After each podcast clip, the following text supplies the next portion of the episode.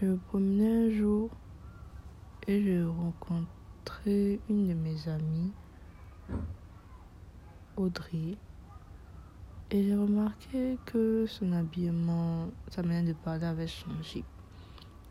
Alors que quelques mois avant, elle menait une vie de, débauche. Elle ne savait pas qui elle était. Je me suis dit, au lieu de, de se rabaisser entre femmes, ne serait-ce donc pas mieux de s'aider à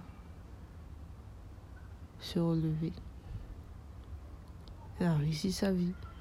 Elle est jeune, entreprenante et en feu pour le royaume. Aidons-nous à nous aider nous-mêmes. Amen.